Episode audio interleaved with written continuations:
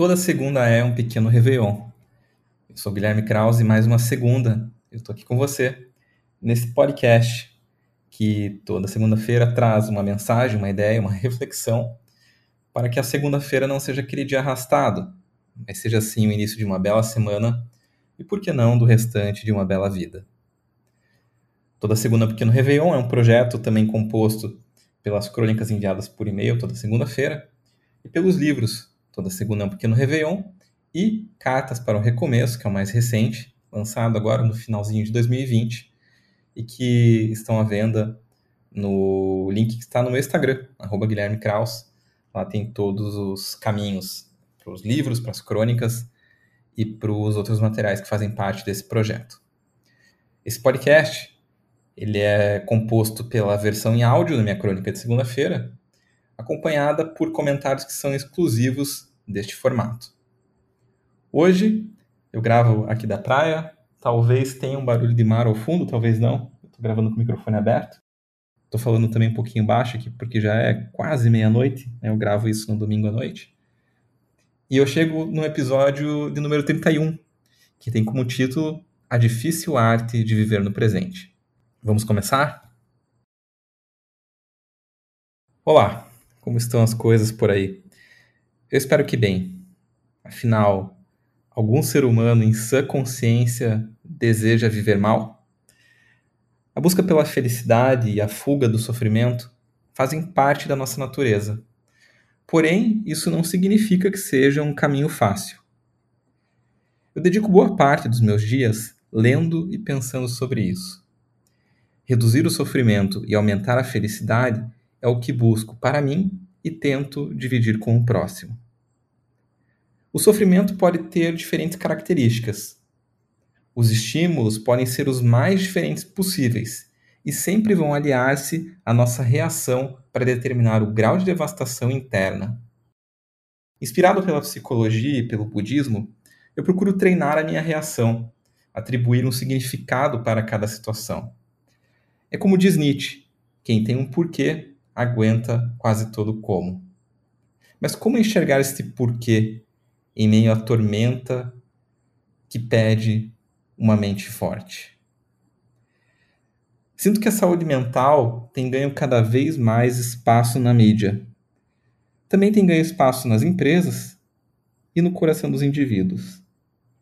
Talvez por necessidade ou por redução de um tabu, temos falado e nos aberto mais para o assunto. Por outro lado, os problemas parecem crescentes. Quantas pessoas você conhece que atualmente estão em tratamento para lidar com questões como a ansiedade e a depressão? Caso você não conheça, bem, deixe me apresentar. Eu também faço parte dessa turma. No meio de 2020, Fui visitado pela minha primeira crise em 33 anos de vida. E não desejo isso para ninguém. Viver na pele e me tratar me fez conhecer um lado da vida que eu não conhecia. Um lado meu que eu não conhecia. Eu faço terapia há muitos anos, mas sem ter vivido essa experiência, não havia me investigado nesse ponto. Em tratamento, precisei me conhecer. Além da medicação, é necessário olhos abertos para a chegada do vendaval. Quais são os sinais que precedem uma crise? Hoje, dirigi aqui para o litoral e pensava sobre essa pergunta. Antes dela, me queixava sobre algumas questões da vida e pensava como tudo poderia ser diferente, achando que necessariamente também seria melhor. Quem disse? Fazer objetivos, desejar uma vida melhor, traçar cenários, tudo isso pode ser muito positivo, mas também pode me fazer adoecer. É tênue a linha entre querer ser melhor e desvalorizar aquilo que se é. A mente troca facilmente o presente pelo futuro. Fazemos planos para sermos felizes no futuro por acreditarmos nele ou por não sentirmos capazes de nos alegrar com o agora. Essa pergunta me faz lembrar de uma amiga, a Maria Cardoso. Eu conheci ela na grande escola, era nossa professora de mindfulness. Maria é daquelas pessoas com história de vida que mais parece filme. A trama dela envolve uma reviravolta na carreira, um encontro com o Dalai Lama e um mestrado em atenção plena. Acredito que mindfulness não seja um termo novo para você. Além do contato com a Maria, li um bocado de coisas sobre o assunto e também fiz um mini retiro com o irlandês Stephen Little, uma das boas referências no assunto. O conceito fundamental é simples: foco no momento presente. Os resultados são arrebatadores. Melhora na saúde física e mental, ganho de resultados no trabalho. A psicologia positiva está aí para provar que o mindfulness pode realmente nos fazer mais felizes. Mas a arte de viver no presente é difícil de praticar. A atenção plena não pede que neguemos nossos objetivos. Seria um atentado à nossa humanidade. Mas pede encarecidamente que a gente viva com mais gosto o momento presente. Que a gente ouça a conversa, que a gente olhe nos olhos, que a gente sinta o sabor da comida, que a gente esteja por inteiro aonde estiver. Claro, existem técnicas para exercitar essa capacidade, mas nenhuma delas é mais efetiva do que o próprio viver. De olhos abertos, cessei o devaneio e comecei a dirigir com atenção. Depois, comi com atenção. Descansei com atenção. Me exercitei com atenção. Agora, escrevo e gravo esse podcast com atenção. Quando a percebo escapar, conscientemente a puxo de volta. Coincidência ou não, me senti melhor hoje do que ontem. A mente é como aqueles balões de gazélio, voa, a atenção é a corda que segura os pensamentos no agora e a paz em nosso coração. O presente é sempre um presente, desde que a gente saiba viver nele. Que essa seja uma semana de muita atenção por aí e que essa segunda seja vivida com foco no momento presente, mas claro, também como um verdadeiro Réveillon. Eu sou Guilherme Kraus e agora já vai para a parte final do podcast os famosos comentários. Muito bem, episódio 31, está quase no final, e hoje eu decidi falar sobre o presente, mais precisamente sobre a atenção ao momento presente. Como eu disse no texto, eu penso muito sobre formas de reduzir o sofrimento. Primeiro por uma experiência pessoal, mas também com a ideia de compartilhar isso para que a experiência do viver seja o melhor que ela puder ser.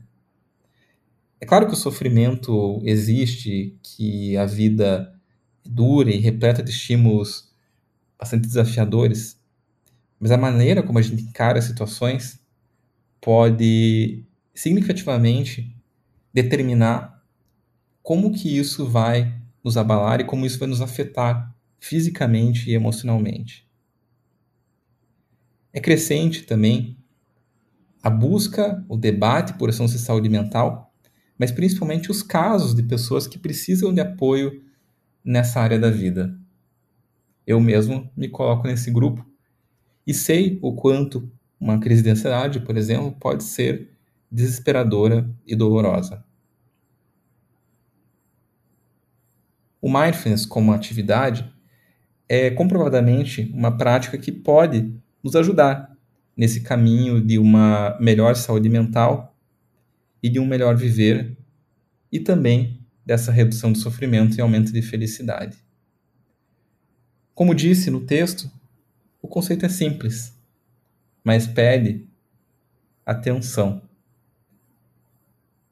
Porque a prática é atenção. Mas a mente voa facilmente. Porém, esse exercício intencional de fazer o que se faz com atenção já é uma ajuda e tanto para a gente conseguir controlar um pouco mais esses nossos pensamentos e manter corpo, mente e espírito no mesmo lugar. Hoje, ao praticar coisas simples, né, como comer com atenção, ouvir com atenção, fazer cada coisa com atenção, sem estar tá pensando muito à frente, sem estar tá, é, vendo outras coisas no celular, etc. Isso me ajudou a viver um dia melhor. Isso, de forma alguma, é uma negação do pensamento futuro, mas é a lembrança que existe a hora de cada coisa. E num processo de ansiedade, quem teve suas crises sabe, quando a gente consegue captar é, a crise logo no começo, identificar o estímulo, muitas vezes a gente consegue segurar ela e consegue evitar os seus efeitos. E essa tensão, além de nos ajudar a reagir melhor a esses possíveis estímulos, também nos deixará mais atentos a nós mesmos. Por isso que a arte de viver no presente é difícil, mas ela é necessária. Parece um conceito bobo, mas ele é um conceito absolutamente poderoso. Manter a mente no presente, o quanto mais a gente puder. É sobre isso o texto de hoje. E é sobre isso essa prática que pode melhorar o nosso viver. Por isso eu te convido, você que me ouviu até aqui, tenta levar essa ideia para o seu dia a dia, fazer as coisas com toda a atenção que for possível. Experimente isso, observe os efeitos que provocam em você e se quiser e puder, me conta como é que foi a experiência. Hoje eu estou praticando por aqui e está sendo legal.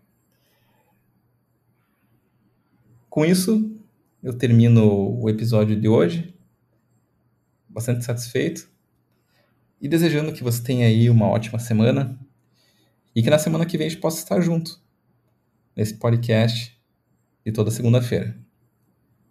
Eu sou Guilherme Kraus, fico por aqui. Até a próxima. Valeu. Tchau.